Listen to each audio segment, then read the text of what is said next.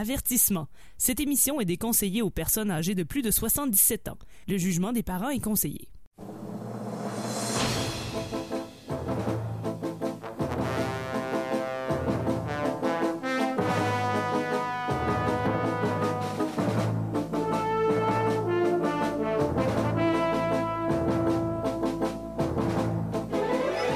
Bande dessinée, de gogno et de matraque molle, bienvenue à E égale RG2, un projet de la chaire de recherche en études tintinoludiques de l'Université du Québec à Beauceville. Mon nom est François Anger, accompagné comme à l'habitude de Tania Beaumont, Salut!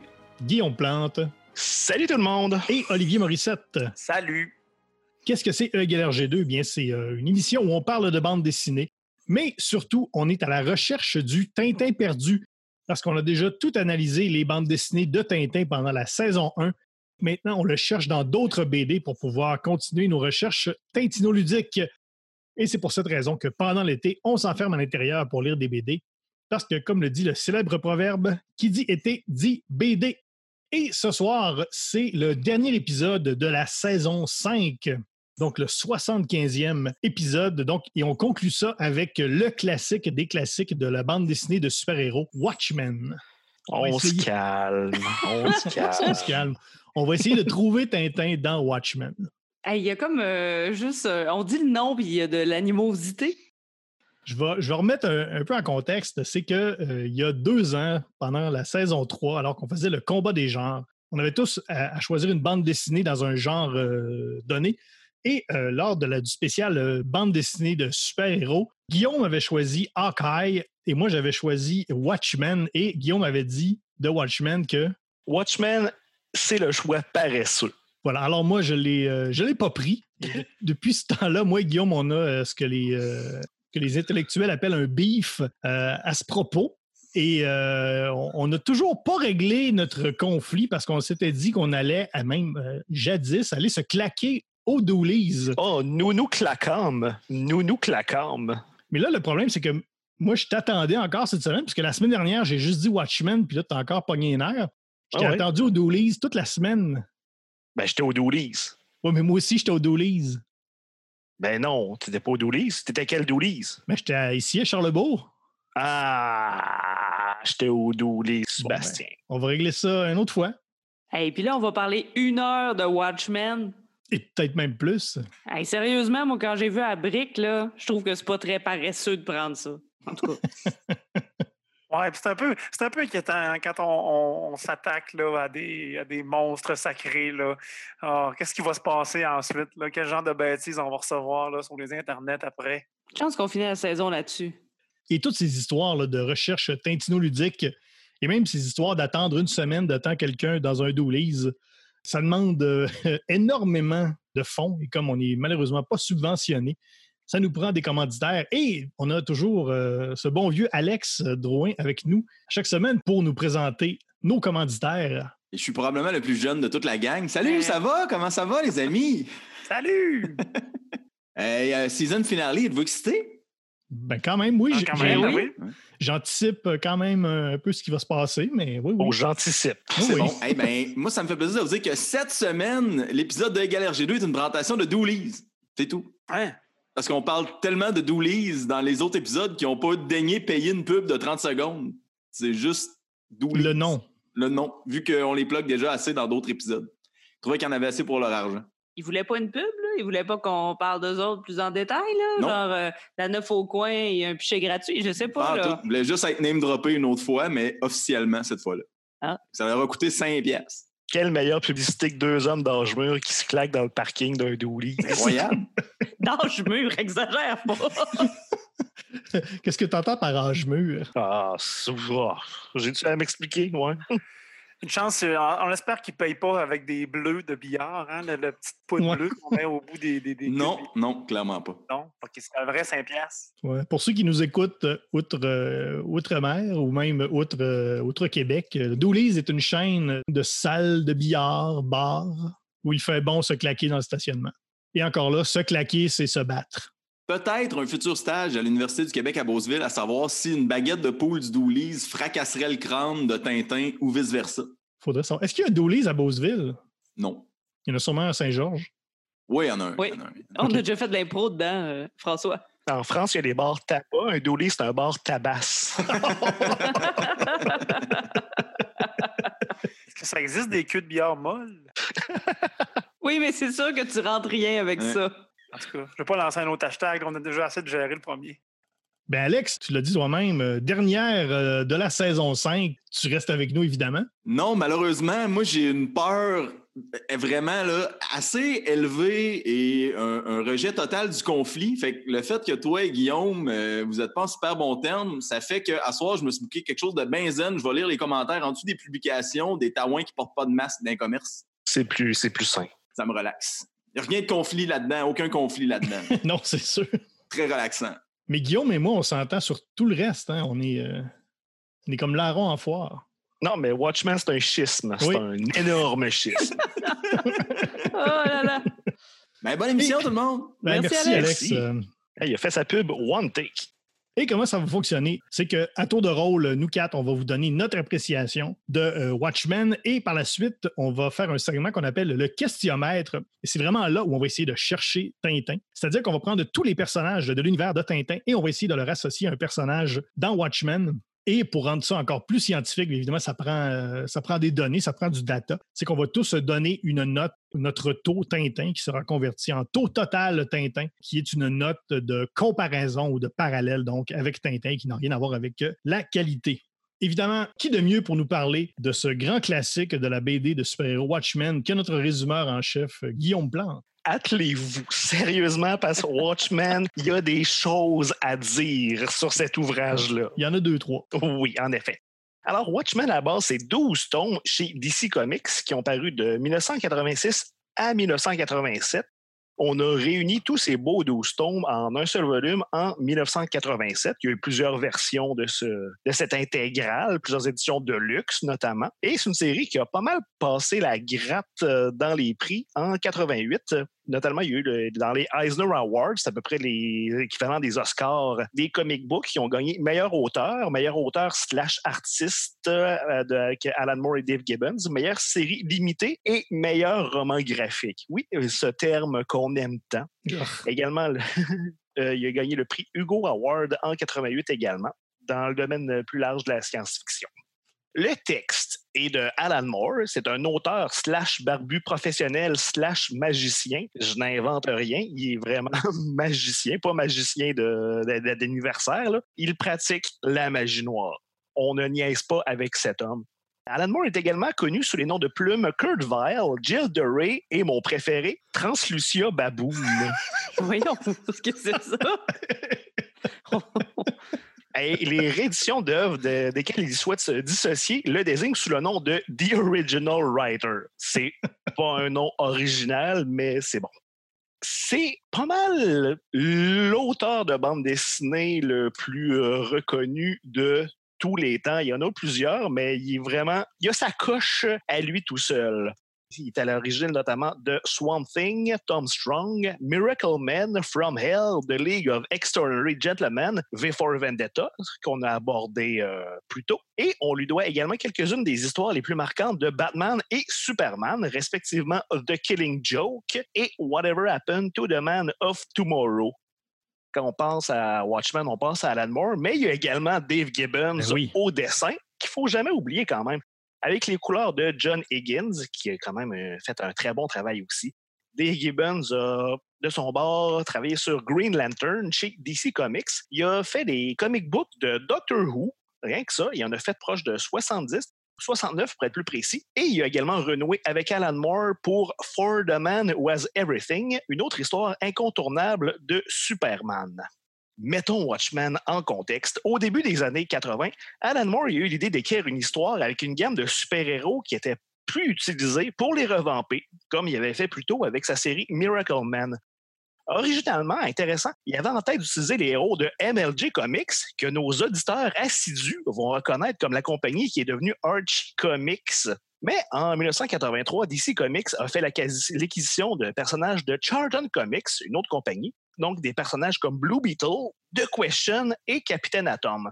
Alan Moore s'est dit Ah, ben, je vais prendre ceux-là. Et il a fait un pitch à Dick Giordano, responsable éditorial chez DC Comics, pour une histoire où le personnage Peacemaker de Charlton se fait retrouver assassiné. Et on voit un peu l'envers du masque de tous les super-héros de cet univers-là. Giordano est super intéressé par l'idée, mais il met un gros veto sur le fait de tuer des personnages déjà existants ou de les montrer sous un front dysfonctionnel. Ce qui va forcer Alan Moore à créer de tout nouveaux personnages, quand même très fortement inspirés de ceux de Charlton, ce qui va lui permettre une plus grande liberté créative. Et c'est tant mieux. Parce que 34 ans plus tard, l'œuvre de Moore et Gibbons est encore reconnue comme un des meilleurs romans graphiques de tous les temps une plus petite tranche du lectorat trouve que c'est un choix paresseux de meilleur BD de super-héros, on va pas s'étendre là-dessus. Parce que oui, c'est vraiment très influent. Et 1986, c'est une grosse année parce que entre Watchmen et une autre BD qui est sortie la même année, The Dark Knight Returns de Frank Miller, le monde des comic books va prendre une tournure plus mature, voire plus sombre dans les années 90. Ça va malheureusement créé un troc d'anti-héros ultra-violents pour surfer sur la vague de Rorschach, qui est un des personnages les plus populaires de la série. Un autre bémol, c'est que Watchmen et The Dark Knight Returns sont les deux inspirations directes derrière la création de la police de caractère comic sans. Est-ce que c'est un punch de Guillaume Plante? Non, c'est un fait. Donc, euh, fermeture de la parenthèse de graphiste Froché. Alan Moore souhaitait approfondir l'univers de Watchmen, mais malheureusement, une dispute de droits d'auteur va horriblement détériorer sa relation avec DC Comics, avec qui il va définitivement couper les ponts peu après la fin de V for Vendetta. Mais Alan Moore, il a tendance à couper les ponts avec beaucoup de gens, point barre. Il a un peu caractère. Il a, coupé plus de ponts qu'Alec Guinness dans le pont de la rivière Quay. oh oui. Je comprends pas la référence, mais je le sais que c'est drôle. DC Comics va faire nanani naner avec les droits, mais surprenamment, ils vont attendre quand même longtemps avant d'essayer de tirer plus de jus de Watchmen. Il va y avoir deux tentatives d'adaptation cinématographique qui vont mourir dans l'œuf, dont une par Taylor Gilliam. Et c'est finalement Zack Snyder qui va réussir à enfin pitcher Watchmen sur le gros écran en 2009. Une job qu'on pourrait qualifier de quand même bien correct. Oui. Oui. Oui.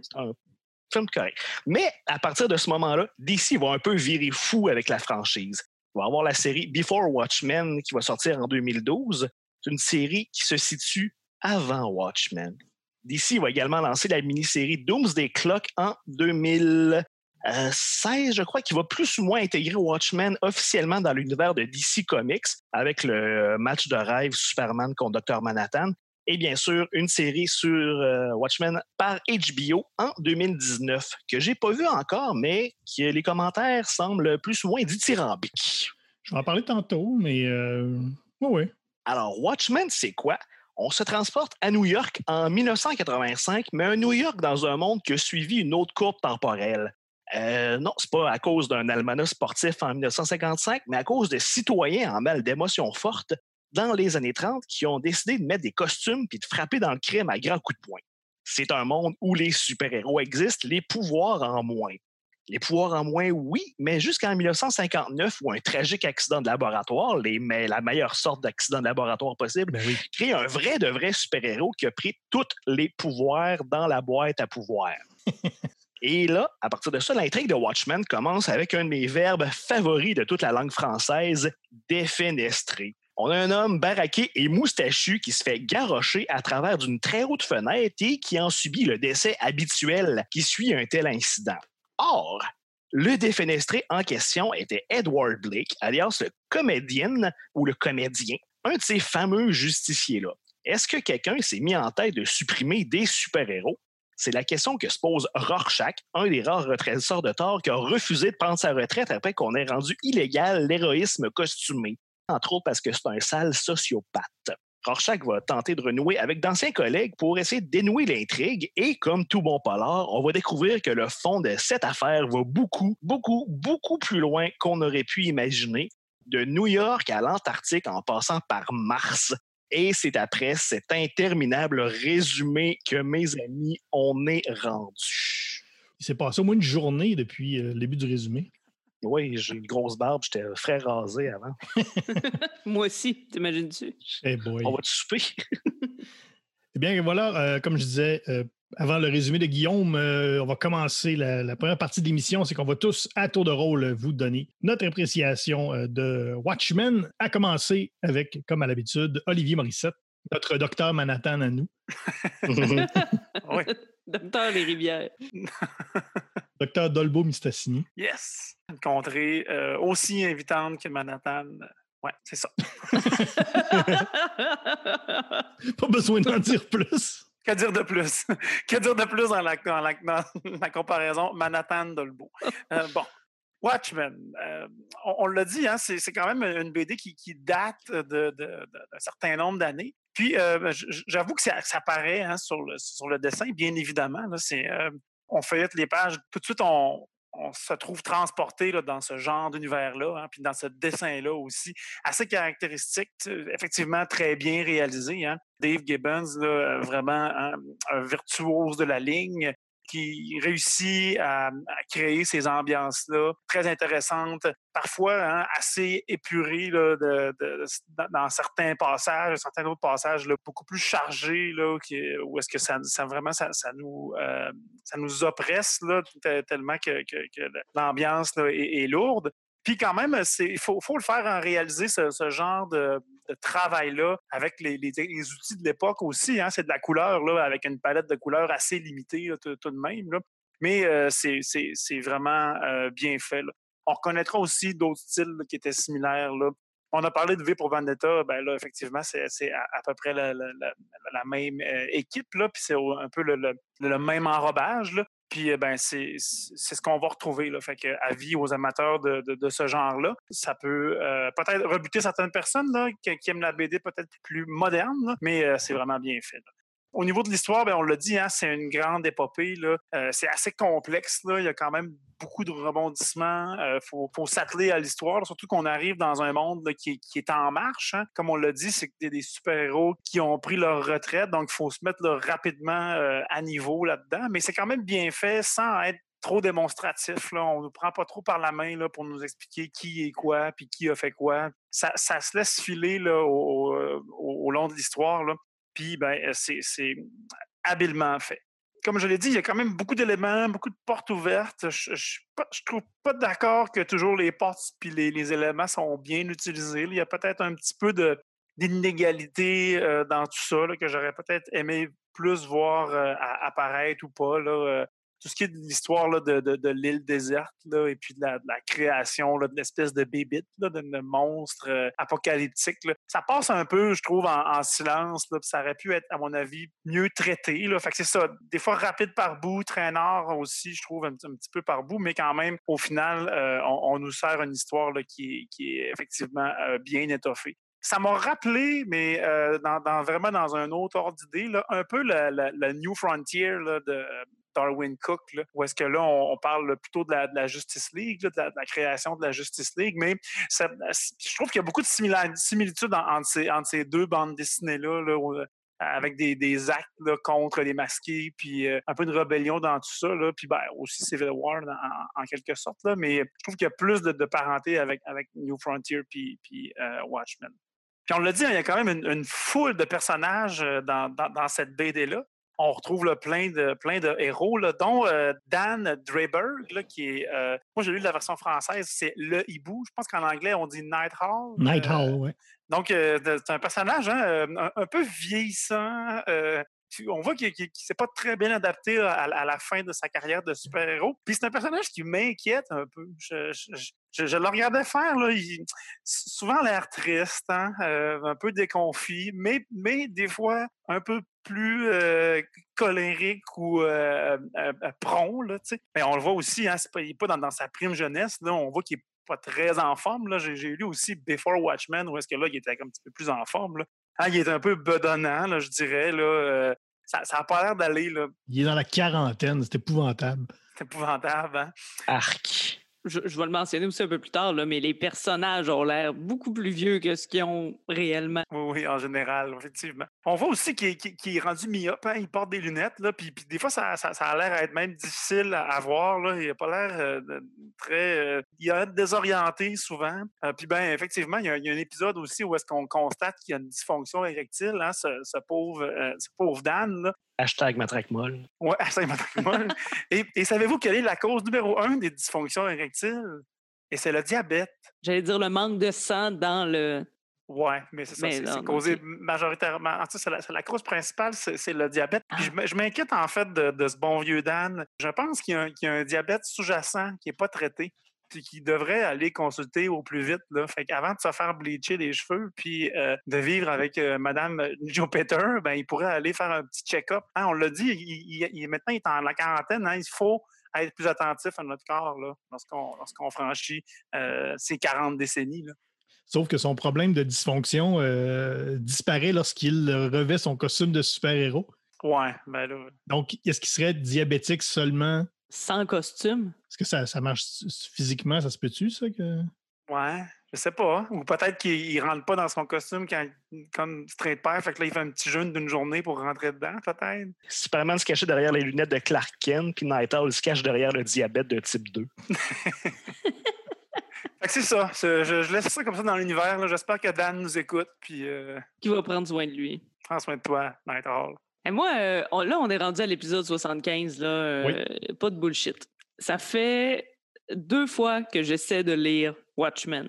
J'avais déjà commencé dans une version en anglais et là, j'avais arrêté euh, après très peu de pages. J'arrivais pas à embarquer, j'arrivais pas à accrocher. D'ailleurs, j'ai retrouvé le signet qui était encore dedans et avec un pamphlet de juin 2017 d'un événement. Donc, ça restait là tout le temps dans la bibliothèque. Je me suis dit, ben, je vais peut-être le prendre en français. Et encore là, j'ai pas réussi à passer à travers. Alors, je vous mentirai pas, mais quand même assez pour pouvoir en parler. Euh, moi, j'ai bien aimé la manière dont on fait les, les flashbacks parce qu'il y en a quand même beaucoup. Hein. On a l'histoire principale, mais on essaie euh, justement de replacer qui est quoi là, dans cette histoire-là parce qu'il y a beaucoup de gens. Et j'ai aimé ça. Je trouvais ça assez ingénieux de la manière qu'on faisait les transitions et c'était pas pendant ce temps dans le passé. Tu sais. Euh, en tout cas, il y a des mentions de dates, mais euh, je trouvais que c'était bien fait, euh, les, euh, les transitions vers les flashbacks. Et là, ça, ça vient de quelqu'un qui fait de l'impro. Donc, pour moi, une transition de flashback, c'est pou, pou, pou, pou, pou. Pou, pou, pou, pou, pou. Ouais. Donc, euh, là, je trouvais que c'était quand même euh, très, très bien fait.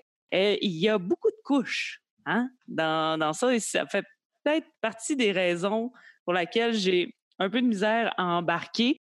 Il y a beaucoup de couches, mais au moins dans la narration, chacun a son code narratif là, dans les, euh, pas les phylactères, mais dans les cils qui sont carrés en haut, là, où on est vraiment plus dans la narration. Par exemple, le docteur Manhattan, lui, ben, il est en bleu parce qu'il est bleu. Quand on a l'histoire de pirate, ben, on a des petits parchemins parce que ça fait pirate. Fait au moins, on est capable de, replacer assez rapidement. Ça, j'ai trouvé que c'est un code très, très efficace pour euh, nous euh, aider à suivre.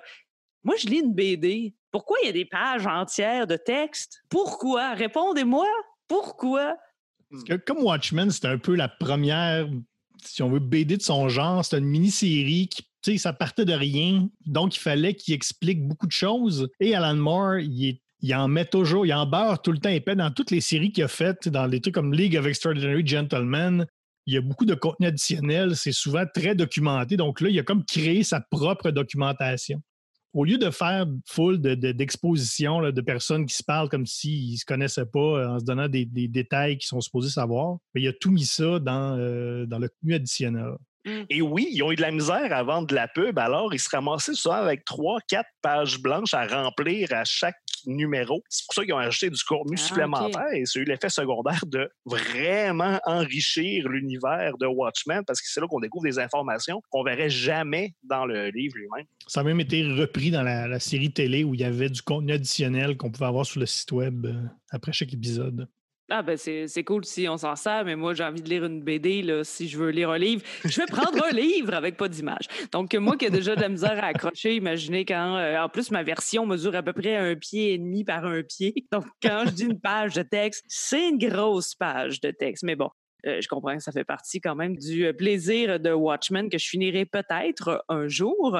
Et par exemple, on parlait de C'était dans les années 80, mais il était quand même précurseur des emojis.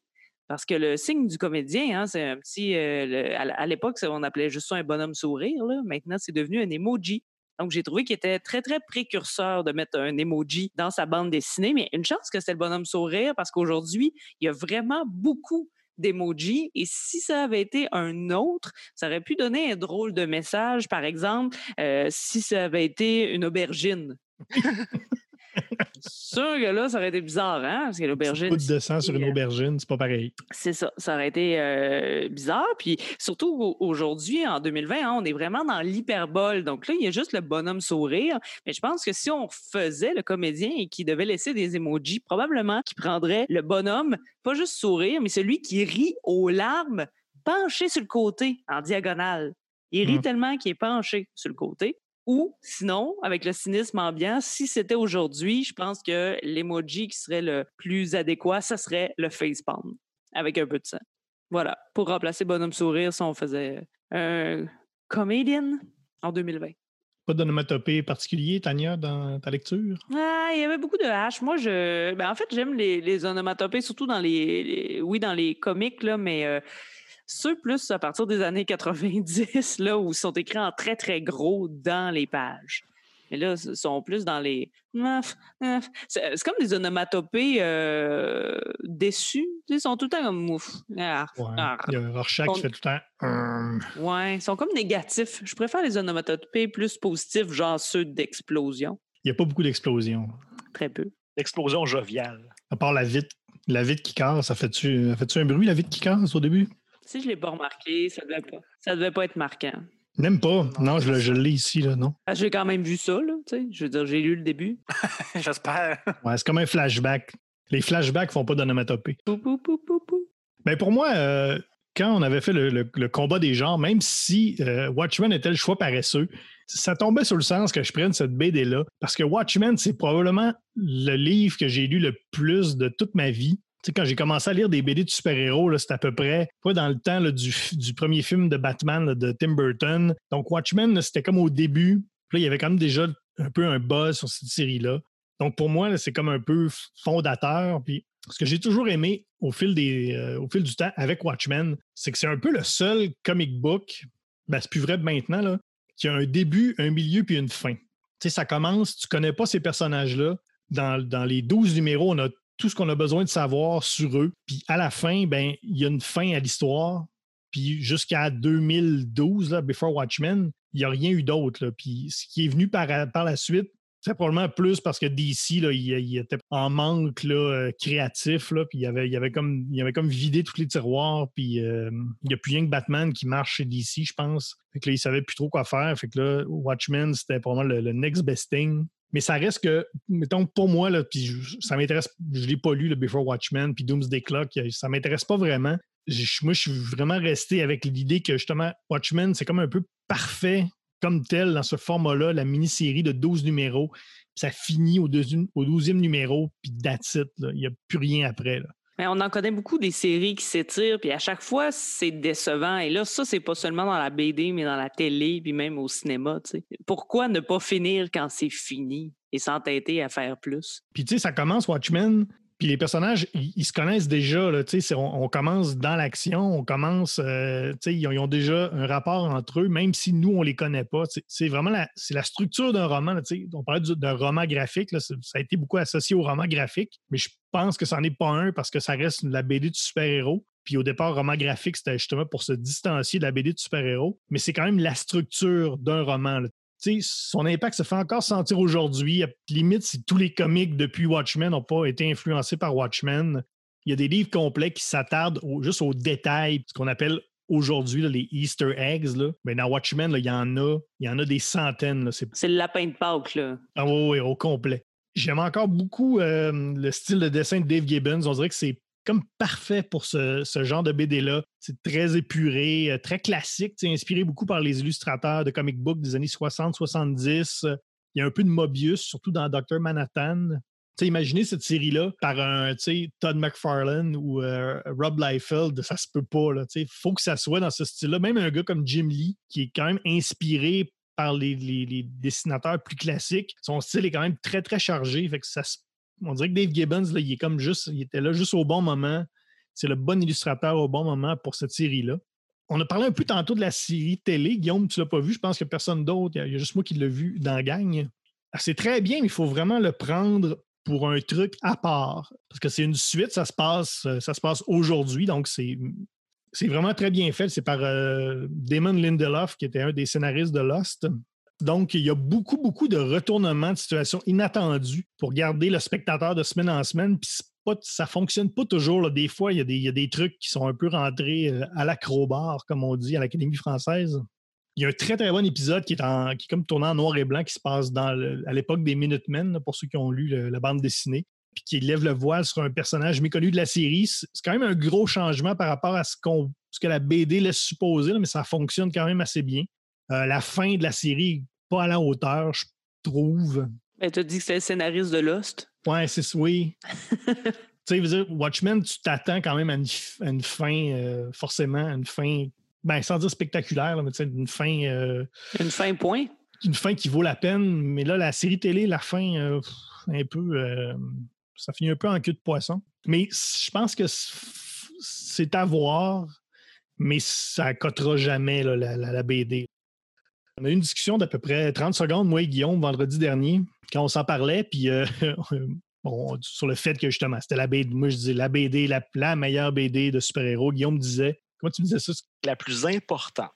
je suis quand même allé voir, c'est quoi les autres séries de comic book, le super-héros euh, très élargi, qu'on pourrait rentrer dans le même, dans la même case que Watchmen? Est-ce qu'il y en a qui ont, eu autant d'importance. Je suis allé sur Goodreads, qui est un site de, critique et de, notation de, livres qui est quand même, où il y a quand même beaucoup de gens. C'est pas juste un petit site avec juste du monde qui tripe ces comic books. Il y a du monde de partout puis qui aime toutes sortes d'affaires. Puis j'ai fait un peu une petite liste juste pour euh, comparer, évidemment, c'est Watchmen qui arrive en tête de liste dans, la, section comics. mais sinon, il y a Saga, évidemment, dont on a parlé.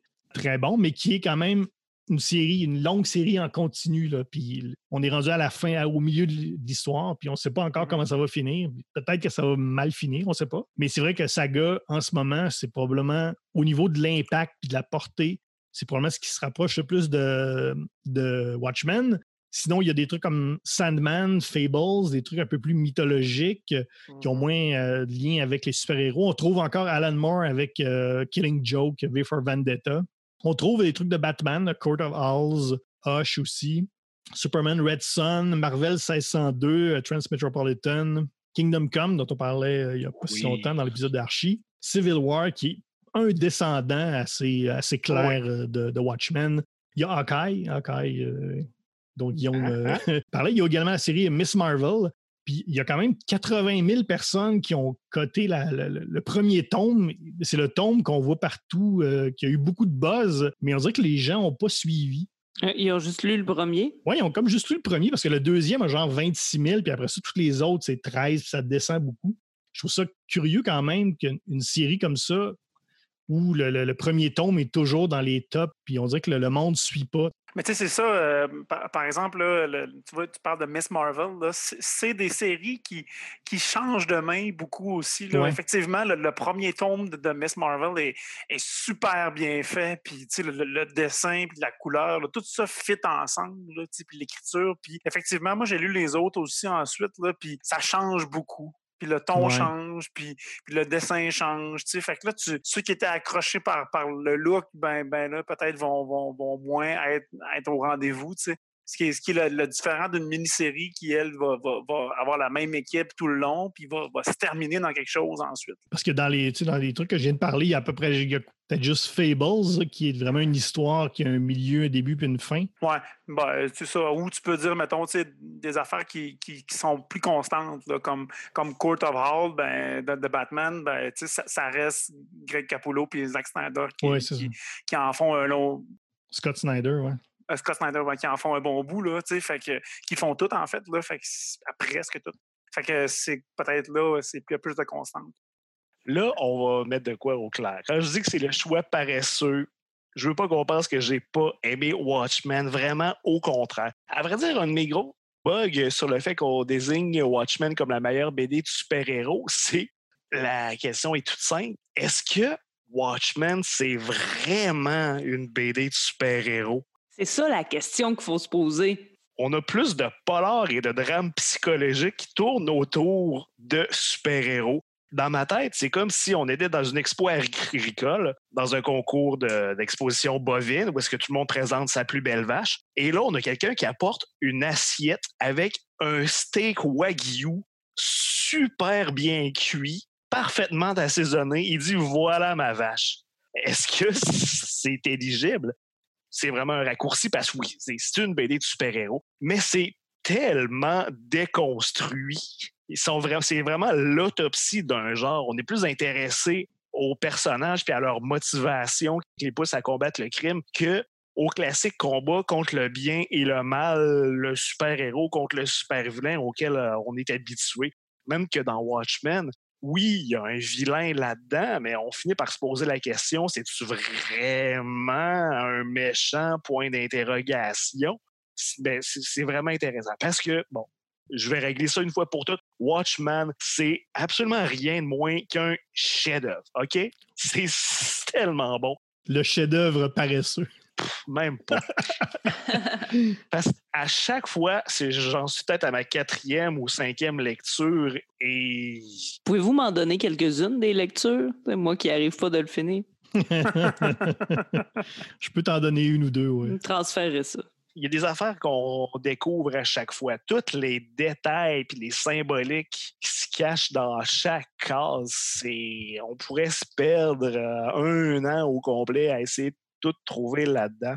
Apparemment, Alan Moore aurait profité du background de Dave Gibbons d'arpenteur géomètre pour truffer de détails euh, chacune de ses cases. Et on parle du look euh, plus simple, euh, typique aux années 70. C'est un peu restrictif parce que la job graphique là-dedans, c'est à tout casser. On n'a pas encore parlé du tome 5 Fearful Symmetry. Ce tome-là a aucun bon sens. Quand je disais, euh, puis Olivier, un, un, style épuré, c'est plus dans le sens qu'il n'y a pas un million de hachures. Puis, tu sais, justement, quand mm. je parlais de Jim Lee, là, où c'est full, full, full de, de, de, détails dans, les, dans, dans les ombres, puis dans les encres, puis dans le. Il y, a des, y a des hachures d'encre partout, puis tout le temps, puis c'est chargé, chargé, chargé. Alors que Dave Gibbons, il y a beaucoup de stock dans chaque case, mais chaque affaire est à sa place. Il n'y a, pas a, un, fion superflu. Voilà. Et c'est ça, le tome 5 s'intitule Fearful Symmetry. Et la première planche, la dernière planche, la mise en page est symétrique des cases, puis même un peu l'action. Et si on remonte vers le milieu, chaque page est symétrique à l'autre jusqu'à la page centrale qui, on voit clairement, gros comme le bras, que c'est symétrique du début à la fin. Pourquoi ils ont fait ça? Juste parce qu'ils peuvent. Puis aussi, ce côté histoire et personnage, il y a un pari relativement audacieux d'avoir aucun personnage vraiment smart et, attachant parce qu'il n'y en a pas un qui a comme une bonne raison de combattre le crime. On a Rorschach, c'est un sociopathe qui, à la base, il projetait son agressivité, son complexe de dip euh, sur le crime organisé. T'as euh, Night Owl que lui, il s'emmerdait puis il avait de l'argent, fait qu'il a décidé de faire des machines puis combattre le crime. T'as euh, Silk Spectre, Laurie, a su les traces de sa mère et puis malgré elle, c'est quasiment la boule anti-stress du docteur Manhattan, que lui, c'est seul qui a des super-héros, mais il prend aucune décision dans sa vie. C'est pas son, son père qui a choisi sa carrière. Ses pouvoirs, c'est un accident complètement. Puis après ça, il fait juste suivre un flux narratif parce qu'il voit toutes les, les failles du système. Les failles, il voit le temps, toutes les périodes en même temps. Fait que lui, il fait juste suivre les ficelles. Alors, c'est tout du monde profondément brisé. Et on se rend compte que, oui, pour, pour être un super-héros, il faut vraiment être fêlé à quelque part. Et Alan Moore s'est vraiment lancé à cœur joie là-dedans. Comme on a dit, il y a mille couches là-dedans, puis ils ont même osé carrément mettre une autre histoire à travers ça avec euh, The Tales of the Black Freighter, une histoire de pirate. C'est juste métaphore après métaphore après métaphore. Fait que oui, est-ce que c'est un choix paresseux? Oui, pour les super-héros. Mais quoi d'autre? Comme tu as dit. Puis c'est juste beaucoup trop bon. Et c'est pour ça, quand, quand on demande à quelqu'un c'est quoi le meilleur comic book, s'il répond Watchmen, m'en dit d'y en trouver un autre. Parce que c'est comme c'est trop facile à répondre. Parce que oui, ce l'est, mais as-tu lu d'autres choses? Oui, c'est ça. mais tu sais, ça revient un peu à, ça revient à ce que je disais sur Ms. Marvel. tout le monde a lu le premier tome, mais personne n'a lu les autres d'après. C'est une bonne porte d'entrée pour quelqu'un qui trouve que, ben, je sais pas, moi, euh, les super-héros, c'est plate ou c'est niaiseux. Ben, tu mets Watchmen dans les mains, tu dis, ben, non, ça l'est pas pour initier quelqu'un comme du monde dans l'univers des super-héros, on commence par y montrer la série télé Batman avec Adam West. Après ça, il fait les Watchmen. Puis on regarde la crise d'épilepsie qui suit. je suis assez d'accord avec ça.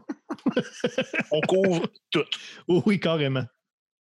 Maintenant, on va y aller avec la partie euh, scientifique de l'émission, puisque je vous rappelle que E égale RG2 est une euh, présentation de la chaire euh, de recherche en études tintinoludiques de l'Université du Québec à Beauceville. Et pour ce faire, on va faire le questionnaire dans lequel on va prendre tous les personnages de l'univers de Tintin et on va essayer de chercher Tintin, d'essayer de trouver le Tintin perdu dans Watchmen. Et à la fin, on va donner une note qui est notre taux Tintin qu'on convertira par la suite en taux total Tintin et qu'on convertira encore une fois par la suite en graphique en pointe de tarte, pointe de tarte Tintin qu'on retrouvera sur la page de l'émission et sur notre page Facebook. Et là, vous m'entendez parler de, de, compter en taux total Tintin. Pourquoi on compte en Tintin? Si vous suivez l'émission depuis euh, très longtemps, vous savez qu'habituellement, on calcule avec un appareil qui s'appelle un goniomètre. Et Guillaume, qu'est-ce que ça fait un goniomètre?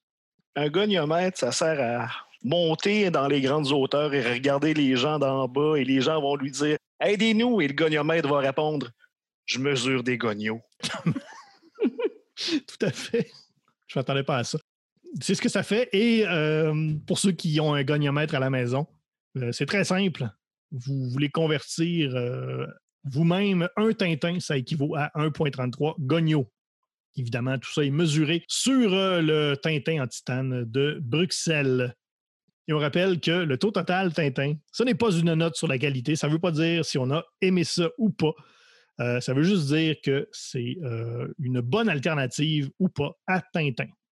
évidemment, à tout seigneur, tout honneur, dans Watchmen, qui serait le meilleur Tintin? Hey boy! Je pense qu'on n'a pas le choix d'y aller avec Rorschach, un roux, déjà. Un détective qui tient un journal, donc qui écrit, il, fait une enquête légèrement plus euh, paranoïaque que Tintin. Légèrement. Sauf qu'il n'y a pas le, côté humain là, de, de, de, Tintin. non, je pense pas. C'est beaucoup ce qui, ce qui je trouvais qui, qui, qui me manquait. Ouais, c'est un peu, un peu stretché. Là. Je, pensais plutôt à, Silk Spectre, euh, Laurel. Euh, pour son côté plus bon cœur, mais en même temps, elle se laisse beaucoup porter, puis c'est pas vraiment un enquêteur non plus. En tout cas, euh, je, pense aussi que Rorschach, c'est probablement le, choix qui, qui, va de soi. Mais... Oui, un petit roux robuste euh, qui donne des coups de poing, mais qui n'a pas du tout le même tempérament. On peut dire que c'est l'anti-Tintin. Rorschach, c'est ton personnage préféré quand tu as 18 ans puis tu lis Watchmen pour la première fois. Tu le relis, tu as 25-30 ans, t'es comme OK, c'est un gros misogyne, xénophobe, d'extrême droite. Puis là, tu te rends compte qu'il a plus d'affinité avec le Night Owl, le toxon fatigué. juste en ce moment, là, avec tout ce qui se passe, là, on s'entend que Rorschach, là, il fait ses recherches. Là. Ah, c'est un gros conspirationniste. Là. Rorschach, en ce moment, là, c'est un peu une, métaphore du monde dans lequel on vit. Là. Rorschach, il se fait pas vacciner. Non! Mais moi, j'ai euh, mis euh, de Dan, le hibou. Oui. Parce que, tu sais, ben, c'était pour son côté humain. Tu sais, quand, quand Laurie va pleurer chez eux, quand même, euh, il offre un café, euh, il est prêt, il reste pas deux sucres, il est prêt à aller acheter deux sucres, tu sais. Euh, il, est comme, il est fin, tu sais. Puis Tintin, il, il, prend pas soin de sa santé non plus, là, parce que le docteur, il dit, tu restes dix jours à l'hôpital, une heure après, il est sorti. Il y a un pouvoir de régénération. C'est ça, en même temps, il, guérit plus vite que la moyenne. Hein. Ben, il, ouais, il y a ça, mais tu sais, il écoute pas le docteur. Comme il fait peut-être pas Dan non plus. Fait que moi, c'était lui mon Tintin. Mmh juste une petite dernière note sur Rorschach. J'ai acheté un livre qui s'appelle Watching the Watchmen, euh, un gros, un gros, un livre de table à café, comme on dit en anglais. Et euh, il y a des esquisses du premier costume de, de, Rorschach. Et à l'époque, euh, au lieu d'être un costume de, détective, c'était juste comme un suit complet, un One Piece en, en, tache d'encre, comme il a, comme son masque. Légèrement plus ridicule. Ah, ça flash beaucoup moins. Quand même on dirait ce qu'on dirait sur le personnage, il look sur un moyen temps. c'est clair. Ben, c'est sûr, tu sais, euh, c'est ça l'affaire. Le, problème, c'est que, c'est le, que les, personnages qui sont comme restés de Watchmen, c'est Dr. Manhattan puis Rorschach, parce que c'est les mm. deux personnages avec le look le plus marquant. Là, Rorschach, c'est un, un, détective des années 40. son masque, ça n'a pas de mm-hmm. bon sens comment c'est un bon flash. Puis Dr. Manhattan, c'est comme un, dieu bleu puis plus ça va, moins il y a de. Plus ça va, moins il y a de costumes. Oui. ça marque plus les esprits qu'un un belâtre blond euh, déguisé en pharaon. On s'entend. Cette semaine, DC a annoncé une nouvelle série de, de Rorschach qui va être scénarisée par euh, Tom mm. King. Même si Before Watchmen, ça ne m'intéressait pas, là, ça, ça, ça, je pourrais peut-être être intéressé. La moi, j'ai toujours, euh, je n'arrête pas de le dire, mais les couvertures, c'est toujours juge souvent les livres par leur couverture et la couverture de la, du premier numéro est, quand même très haute. Oui, je pense que ça va être sur le deuxième Rorschach, parce qu'il y a un nouveau Rorschach qui apparaît dans 12 des cloques. Et c'est quand même relié. Non, c'est quand même son origine est intéressante, qui est intimement relié euh, au lore du personnage original. Meilleur Haddock, le comédien? C'est sûr que hein, quelqu'un qui, a tous les vices colériques. Oui. Il y a son symbole, tu sais. Euh, Capitaine Haddock, c'est euh, l'encre. L'autre, c'est bonhomme sourire. Mais c'est comme un mm-hmm. Haddock. Euh, Nihiliste. Ouais, mais tu sais, puissance 10, mettons. Là. Oui, oui. Mm-hmm. Ouais. J'ai mis Laurie, Laurie juste ce que la, la deuxième Silk Spectre, qui a quand même un tempérament très, très intempestif, elle aussi. Acolyte beaucoup de Night Owl. C'est vrai que si, euh, on prend Nighthawk comme Tintin, c'est sûr que Laurie est un bon capitaine Haddock. Alors que si on prend Rorschach comme Tintin, ce serait Nighthawk, le capitaine Haddock, mais là, ça marche moins. Là. Ouais. C'est capitaine Haddock euh, passé dans le Javel. Meilleur professeur tournesol. Il y a quand même deux choix évidents, mais moi, j'irais plus avec Night Owl. Ouais, moi aussi. C'est le bobelleux, hein? C'est lui là, qui. Ouais, c'est ça. Il se fait des. Euh, tournesol avec son, euh, son sous-marin requin. Puis on a Night Owl avec son, euh, son Archimède, son, euh, son mm-hmm. Owl Ship. Finalement, Night Owl, c'est tous les personnages. Meilleur Dupont. J'ai mis les deux détectives dont j'ai même pas noté le nom. Les deux mm-hmm. détectives, là, des deux mm-hmm. comme vrais détectives de la vraie police. C'est un peu eux qui mènent l'enquête. Ils sont un peu toujours en arrière des autres. Là. Moi, mes meilleurs Dupont et Dupont, c'est Bernard et Bernard, ah oui, le marchand de journaux et le ah lecteur de BD. Excuse-moi, Oli, je ne voulais pas te scooper. Ça va, je suis tellement content. oui, un kiosque de journaux qui est probablement le centre de New York. Hein? Tout se passe autour de ce fameux kiosque à journaux. Euh, j'en ai passé deux. Écoute, euh, ça va pas bien. Euh, meilleur Milou? Ben, je pense qu'on n'a pas le choix de dire. C'est quoi, Bubazil? Le, Bubastis. Bubastis, oui. Bubastis, le lynx euh, rouge. Génétiquement modifié. Ouais. Un lynx, c'est pelule. Il n'y a pas même d'autres animaux que ça là, dans, dans, dans, Watchmen. C'est assez tranquille. Là. Ben, il y a deux bergers allemands, mais ils mangent la claque. Là. Ouais. oui, Colin. Hein. Sinon, il y a le concept abstrait des hiboux. Ou le concept abstrait de la pieuvre. oui, aussi. Ou de, de la soie. C'est comme le verre à le soie. Concept ouais, le concept oh, ouais. du verre à soie. ouais, on est peut-être rendu loin. Next! euh, meilleur Castafiore. Moi, j'ai mis le docteur Manhattan. Oh, il est diva. Parce que c'est une diva. Hot take. Hein? Puis, je trouve là, que, il est en dehors du temps, puis il comprend personne, puis, mais pourtant, il veut, veut tout régler. Puis, euh, je sais pas. Puis, on y voit souvent le bijou. Fait que...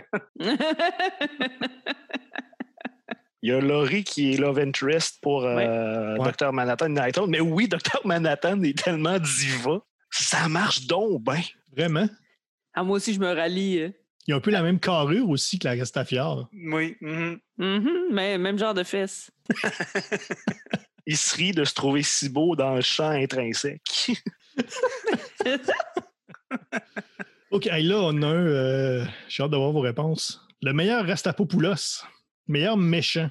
Ben moi, euh, je, je vais briser tout de suite euh, la glace avec. euh, on est dans les années 80 euh, aux États-Unis. J'ai Ouais. mis le communisme. Ouais. C'est l'ennemi général. J'ai pas pris de chance. Ouais. Tu sais, maintenant, nous aussi, dans, dans tout ça, euh, Ozymandias, euh, Il faut le dire, là, excusez. Oui. Ouais, mais c'est un peu l'homme à abattre, mais on comprend aussi. euh, ouais, c'est là, ça. évidemment, on, on donne des spoilers pour une série euh, vieille de 30 ans, là, mais bon. Ah Ouais, je pense que c'est ceux qui avaient à le lire l'ont lu. là. Sinon, ben arrêtez ça là. là.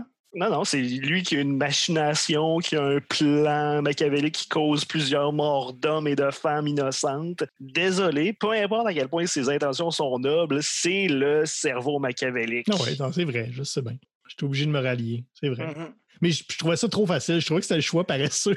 Ouais, ben là, J'ai soulevé le point, est-il vraiment méchant? C'est un peu Oui, un Thanos euh, moindre. Là. Lui, il a comme claqué des doigts pour euh, anéantir la moitié de New York plutôt que de l'univers. Sauf que, tout comme Thanos, il est euh, doré et mauve. Oh! Ben oui. Mm. c'est le meilleur Thanos. Meilleur Alan Thompson, meilleur homme de main. Ben, là, si on part du fait que Rastapopoulos, c'est Ozymandias, moi, je dirais que c'est la grosse pieuvre géante télépathe. oui. Moi, j'ai mis les artistes et les généticiens qui ont créé la grosse Ah! pieuvre. Ils ont quand même l'air assez chill avec tout ça. Hein? Oui. À un moment donné, la première fois qu'on les voit sur l'île, tu as l'auteur et une, une madame qui dessine la, la pieuvre. Ils sont quand même assez à l'aise avec le fait qu'ils ont une, une immense pieuvre de je ne sais pas combien d'étages devant eux. Ils sont quand même assez relax avec ça. Et comme tout bon homme de main, ils se font sacrifier honteusement en faisant exploser le bateau. Encore une fois, hein, spoilers pour une série vieille de 30 ans. Oh, regarde. Meilleur frère l'oiseau, des méchants, là, vraiment très bas dans l'échelle des méchants. Moi, j'ai mis Moloch, qui est Ouais, euh, pauvre Moloch. pour Moloch. Ça a déjà été un méchant, là, faut, faut, faut comprendre. Là, mais là, euh, Mais euh, c'était pas vraiment des méchants, là, mais moi, je mettrais euh, la police qui boude parce qu'il y a des super-héros qui décident de faire la grève. je trouvais ça. euh, je savais pas où les mettre. là. Je les mettais dans les frères l'oiseau. Tu sais, c'est comme, ouais, mais là, ça, on peut pas défendre. En tout cas. ouais.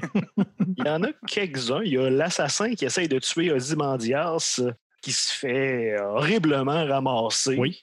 Et il y a également les détenus de Sing Sing hein, Mhm. qui, qui s'attaquent à Rorschach quand il sera en, en prison et ça va pas très bien pour eux autres. Comment il s'appelle? euh, Little Face, là, ou je sais pas trop, Small Face? Big Figure. Big Figure, merci. J'ai juste lu 15 fois. Ça. C'était pas à bonne grandeur, mais c'était à bonne partie du corps. Et si on prend une petite pause et si on essaye de, de trouver un, un autre Tintin, si on se dit qu'Ozymandias, il a des bonnes intentions, puis c'est un peu un Tintin de son bord. OK. Ses frères l'oiseau à lui, ce serait Night Owl puis Rorschach, parce qu'ils essayent de l'arrêter et on s'entend-tu que non? Ils réussissent pas trop, hein? Et-. Il les voit arriver de loin hein, sur le petit scooter. oui. Puis on n'en a pas parlé, là, mais Motadine, quand il avoue qu'il a fait son plan il y a 35 minutes, c'est la plus grande ligne de l'histoire des comic books. Ah, c'est c'est malade mental. C'est le meilleur punch. Puis après ça, quand il, s'est- il se fait dire euh, Ouais, mais s'il t'avait tiré dessus, qu'est-ce que t'aurais fait? Puis lui, il répond Ben, j'aurais juste attrapé la balle. Tu peux-tu faire ça? Puis là, il y a juste un plan de sa face avec un sourire de fendant. C'est. Oh, God. Maudit que c'est bon, Watchmen. On va se le dire. Ben oui, qu'est-ce que tu veux? Oh, là, on va en avoir euh, une, une corsée. Meilleur Irma, un personnage féminin qui mériterait un meilleur sort. Eh ben là, c'est Sally Jupiter. Ben, c'est tous les personnages féminins. là. Ah ouais, c'est clair. Jenny Slater pogne le cancer. Laurie Juspechik, c'est la poupée gonflable de Dr. Manhattan. Sally Jupiter se fait agresser. La femme enceinte au Vietnam se fait gonner. Et la moitié de New York féminin se fait lessiver par une grosse pieuvre. Ouais, puis sinon, toutes les mamans génériques là, ou madames qui vivent dans des appartements, là, la mère de Rorschach, la, Ouais, la ouais, de. Rorschach. Oui. Pauvre- Mais d'ailleurs, c'est Alan Moore, il avait dit par la suite que son seul bémol avec Watchmen, c'est qu'il n'avait pas fait des personnages féminins plus étoffés que ça. tu sais. Ouais, j'avoue même, tu sais, la première fois que quand on voit Laurie là, dans les dans, quand elle va chez Dan, là, puis qu'elle elle met le feu, là, tu sais, je veux dire, Ouais, ouais, elle ouais. donc bien cocoon, tu sais, puis euh, elle s'améliore, là, mais tu sais, au début, là, tu fais, ah, quel personnage c'est ça? Ben, moi, moi j'avais j'avais mis Sally parce que oui, euh, elle, se- elle se fait agresser, entre autres, mais euh, tu sais, elle vit vraiment à travers sa fille aussi, là, qui reprend son rôle. Puis D'un, ses cheveux, c'est n'importe quoi. Puis. c'est une planche à repasser. Ben, c'est comme bizarre, mais quand, quand elle va. Euh, puis quand t'es de jeune à vieille, hein, c'est la même chose, mais juste blanc. oui. Un banc de bessic. Puis euh, quand elle va la voir, je me suis dit, mon Dieu, mais cette dame a un âge respectable de 85 ans. Non, elle en a 65. J'étais comme, mais voyons donc, on dirait que. Fait que c'est ça. Vous, vous le voyez peut-être pas tout le temps, là, mais la plupart des femmes dans les BD qu'on lit n'ont pas un très, très bon sort. Là quand ça date de avant 2000. Fait que, tu sais, j'ai focusé. Meilleur Zorino. Ben moi, c'est là que j'ai mis Docteur Manhattan. Parce que pourquoi faut-il que Docteur Manhattan s'en aille? Ah ouais. Si on se base uniquement sur euh, ce critère. Ben moi, du même côté, j'avais Hollis Mason. Ouais. Pourquoi faut-il qu'il s'en aille le soir de l'Halloween? Pauvre Monsieur Mason. Il reste là, mais il s'en va. C'est ça. j'ai mis le, le jeune Rorschach qui perd son innocence deux fois dans son arc narratif. C'est pas faux. Meilleur Séraphin Lampion? Ça va créer du litige, là, mais le pirate. Moi, il me gosse, le pirate. Euh, je, ne sais pas, il, il, est bien intense, là, tu puis, euh, mais finalement, tout ça pour ça. Ouais, c'est comme une BD, une BD dans la BD, c'est une méta-BD. Euh, ouais, mais tu sais, c'est aussi le ton de ce pirate-là. il est comme investi d'une mission, mais finalement, en tout cas, il se compte un peu des peurs. Il est pas éthique. Ben, c'est une grosse métaphore pour l'histoire. là. Oui, c'est ça, je sais, mais en tout cas. Il me gosse pareil, le pirate. Moi, je mettrais euh, le journaliste du euh, Nova Express, lui qui fait éclater au grand jour là, que, que Dr. Manhattan donne le cancer. C'est un peu comme la cigarette, finalement. Fait que lui, il vient comme tout péter. Il y a beaucoup de personnages principaux qui sont casse-couilles à euh. différents moments parce que de comédien, il est casse-couille. Rorschach est sévèrement casse-couille, assez pour choquer Night Owl, qui est quand même très bon caractère. Docteur Manhattan, il dit va. Et moi, j'ai mis Captain Metropolis, que c'est le running gag, que c'est la plus grosse crante de l'album. Son nom est cool, par exemple. Je dois avouer que moi, j'aime ça, Capitaine Metropolis. On le voit un peu dans la série télé. Euh. Il y a aussi Capitaine Club Soda, Capitaine La Salarossa, hein? Capitaine M. Tellus. OK. Ah oui, des blagues. OK, bonne, oui. C'est des jokes de salle de spectacle à Montréal. C'est bon. On salue les gens de Montréal qui nous écoutent. Meilleure boucherie sans eau, meilleur commerce. Il y en a quand même plein. Il y a le Gunga Diner. Il y a le kiosque à journaux aussi. Euh, oui, le kiosque à journaux, c'est ça. J'hésitais entre ça et la planète Mars, mais c'est pas un commerce, mais je le mettrais dans le meilleur lieu. Il y a le Happy Harry's Bar and Grill. Là, t'es là, si t'es criminel et si tu veux te faire péter un doigt, c'est la place. oui. Il semble que ça devrait commencer à se savoir, tu sais. Que si tu tiens là, ça se pourrait que tu te fasses casser un doigt, tu sais. Tu sais, se faire casser un doigt, c'est comme des Lucky Luke quand euh, t'es dans un salon puis le barman va se faire péter son miroir, mais là, c'est des phalanges. Meilleur goniomètre, meilleur objet? Bon, c'est pas vraiment un objet, mais moi, les tachyons, les, les, on, fait, on, en fait une, folie du tachyon là, vers, la fin de la, BD. Là, c'est, ça drôle, le tachyon. Moi, je mettais euh, Archie. Archimède, le, le vaisseau hibou, qui est quand même très cool. Sinon, il y a la, forteresse en forme de montre de Dr. Manhattan sur Mars. Ouais, ça, c'est débile. Il y a le générateur de champ intrinsèque. Oui, aussi. Qui sert deux fois, qui est très important dans la genèse de Dr. Manhattan. Moi, je mettrais le bonhomme sourire. Aussi, le macaron, c'est vrai. On l'oubliait. Indissociable de Watchmen. Puis le masque de Rorschach. Oui. Hmm. Objet cool par excellence.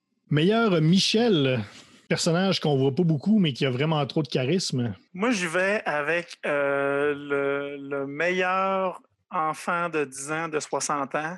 Euh, qui s'appelle Big Figure, euh, qui, en, français, pauvre lui, ils l'ont traduit en gros chiffres.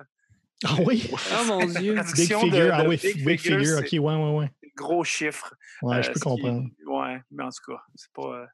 En tout cas, je trouve très drôle, moi, un petit, bonhomme qui, on dirait que c'est un enfant, mais qui fume des cigares, puis qu'il a la, face. Euh. Moi, je mettais euh, Hollis Mason, parce mhm. que malgré quand même son. Euh, on le voit un peu quand il était plus jeune, il est quand même très charismatique, classique, gueule de super-héros. Ouais. Des années 50-60. Sauf que, tu sais, il y a quand même son journal, il y a des longues pages.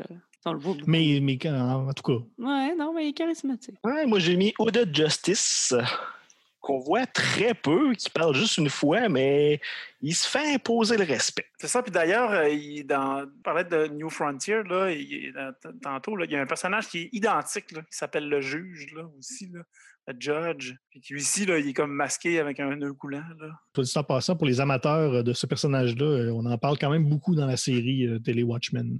Oui, j'ai vu à peu près ce qu'il avait fait dans la série. C'est quand même une bifurcation assez sévère. Hein. Oui, oui, c'est quand même une grosse bifurcation. C'est une des bifurcations qui marche. Il y en a une autre, il y en a une couple d'autres qui, à mon avis, euh, sont un peu. c'est un peu pour changer le statu quo là, à, coûte que coûte. ça marche moins, mais en tout cas. Celle-là, fonctionne quand même assez bien. Et pour terminer, une nouvelle catégorie depuis quelques épisodes, la chanson qu'on pourrait associer à Watchmen. Il y en a déjà beaucoup qui sont mentionnés dans, les, euh, dans les, la fin de chaque euh, épisode. Ben, moi, justement, je vais, euh, je vais partir un peu d'un. parler du tome 5, Fearful Symmetry. À la fin du tome, il y a une citation de, je c'est William Blake, où Alan Moore a, pris le, le, terme Fearful Symmetry. Et Jim Corcoran en a fait une chanson euh, à partir de ce petit bout de poème de William Blake euh, dans la chanson Prête-moi ton regard. Tiger, Tiger, burning bright in the forest of the night. si vous vous souvenez de cette chanson. Hmm. Voilà. Moi, j'irais avec un grand classique de B-52s parce que je, chantais Rorschach. Rorschach. Alors, ce serait euh, Love Shack. C'est bon. Bon, je pense qu'on ne peut pas passer euh, sous silence qu'il y a beaucoup de masques dans tout ça. Donc, euh, au bal masqué. Chanson d'actualité. Ouais. Et moi, je n'aurais l'ouverture où est-ce que Edward Blake se fait pitcher à travers une fenêtre pour plugger It's Raining Men de The Weather Girls. Oh, Imagine, là, tu sais, tu dis, je vais aller au Watchmen, je vais me mettre un fond musical, puis tu mets tout ça. ça, ça se peut comme pas. C'est probablement la pire playlist possible. C'est très possible. À la base, et pour les Watchmen, c'est encore pire. Alors voilà, c'est tout pour euh, c'est tout pour le questionnaire, le dernier questionnaire euh, de la saison. Maintenant, il faut y aller avec euh, des données scientifiques. Il faut y aller avec du data. C'est très important, le data de nos jours. Alors, une note sur 100, votre taux, votre taux Tintin individuel. Ah, là, j'hésitais. Moi, j'hésitais beaucoup parce que je me disais, sérieux, il n'y a pas tant un Tintin. Fait qu'à quel point on peut dire que c'est un Tintin? Fait que je voulais comme donner 12. Sauf que d'un autre côté, Tintin, c'est la référence dans la BD franco-belge. Watchmen, c'est une référence dans ce style-là de comique américain super-héros. Donc, je vais donner 60. Passer de 12 à 60. Faut le faire. Euh, moi, de mon côté, euh, j'avoue que je ne retrouve pas beaucoup le ton de, Tintin dans tout ça. Euh, peut-être si Tintin, euh, toute la gang de Tintin était des, vieux fuyards recherchés par la police qui finalement sauvent le monde, mais c'est pas ce qui arrive. Fait que euh, j'ai mis là 23 Tintin. J'ai eu un peu peur justement au début de l'émission. Dit, il faut que je protège mes, arrières. C'est comme on a dit, pour moi, Watchmen, c'est quand même la meilleure BD de super-héros. Et j'avais peur que Guillaume fasse un truc qui n'a pas de bon sens, comme donner zéro parce que c'était le choix paresseux. Moi, je dis, ben, je vais donner 100 je me suis un peu, euh, je me suis un peu calmé. Je me suis quand même un peu calmé dans mes ardeurs. Mais il y, a, euh, y a une enquête, il y a un roux, il n'y a pas de sapristi. Il y a quand même des, des bons personnages secondaires. Il y a, comme un.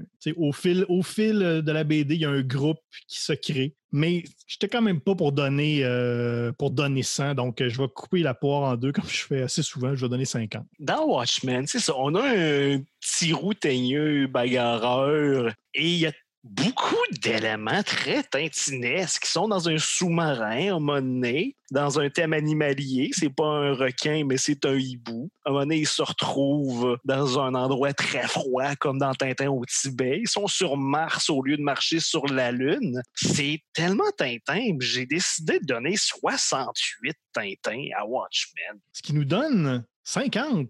Ah ben. ah, ben, voilà. Même avec le, en arrondissant, c'est 50,25. Donc, on peut le mettre comme dans une, une alternative satisfaisante à Tintin. Ah, oh, t'as pas de Tintin? OK, je vais me rabattre sur Watchmen, ça va être correct. Là, ça serait intéressant de voir euh, Watchmen style Linkler euh, RG. Tout à fait. Ça me serait le fun. Si vous voulez le faire, euh, dites-nous-le. On serait très intéressés. Juste à le voir, là, pas vous payer. Genre, on juste le voir. Non, non, non, non, on a, zéro, on n'a pas d'argent du tout. Mais ça nous intéresse quand même de voir ça. Ben, avant d'y aller avec euh, quand même peut-être un mot de la fin de, tout le monde en cette fin de saison 5, je vous rappelle que si vous voulez écouter tous les épisodes depuis le début, depuis 2016, depuis la première saison où on parlait uniquement de Tintin, c'est très faisable sur euh, les plateformes de balado classiques comme Apple et Google. Vous pouvez également réécouter tout ça sur notre site web erg2.com. On est également sur Facebook E égale RG2 et également sur Twitter ERG2 et avec le hashtag MatraqueMolle. Même pendant, le, pendant la pause, je ne sais pas quand est-ce qu'on va revenir. on, verra ce qu'on on verra ce qu'on fait pour l'avenir, mais du moins, on va prendre au moins une pause euh, pour, euh, pour le reste de l'été. Euh, mais on va quand même essayer de mettre des trucs. On va essayer de, de vous partager quand même du contenu sur notre page Facebook pour garder ça un peu, garder ça un peu vivant.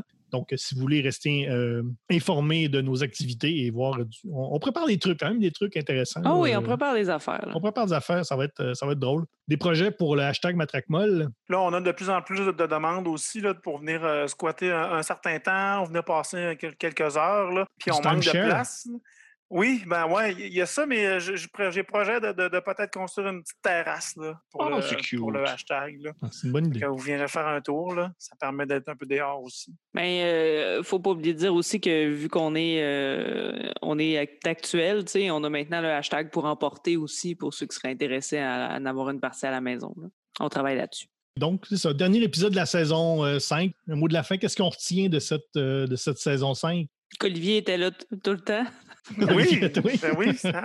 Mais euh, une belle saison, hein, diversifiée, moi je pense. On est allé dans, dans beaucoup d'endroits euh, euh, vraiment variables. là, puis je pense qu'on a, on a poussé la recherche du Tintin dans du vieux comme dans du neuf. Puis on a trouvé, puis pas.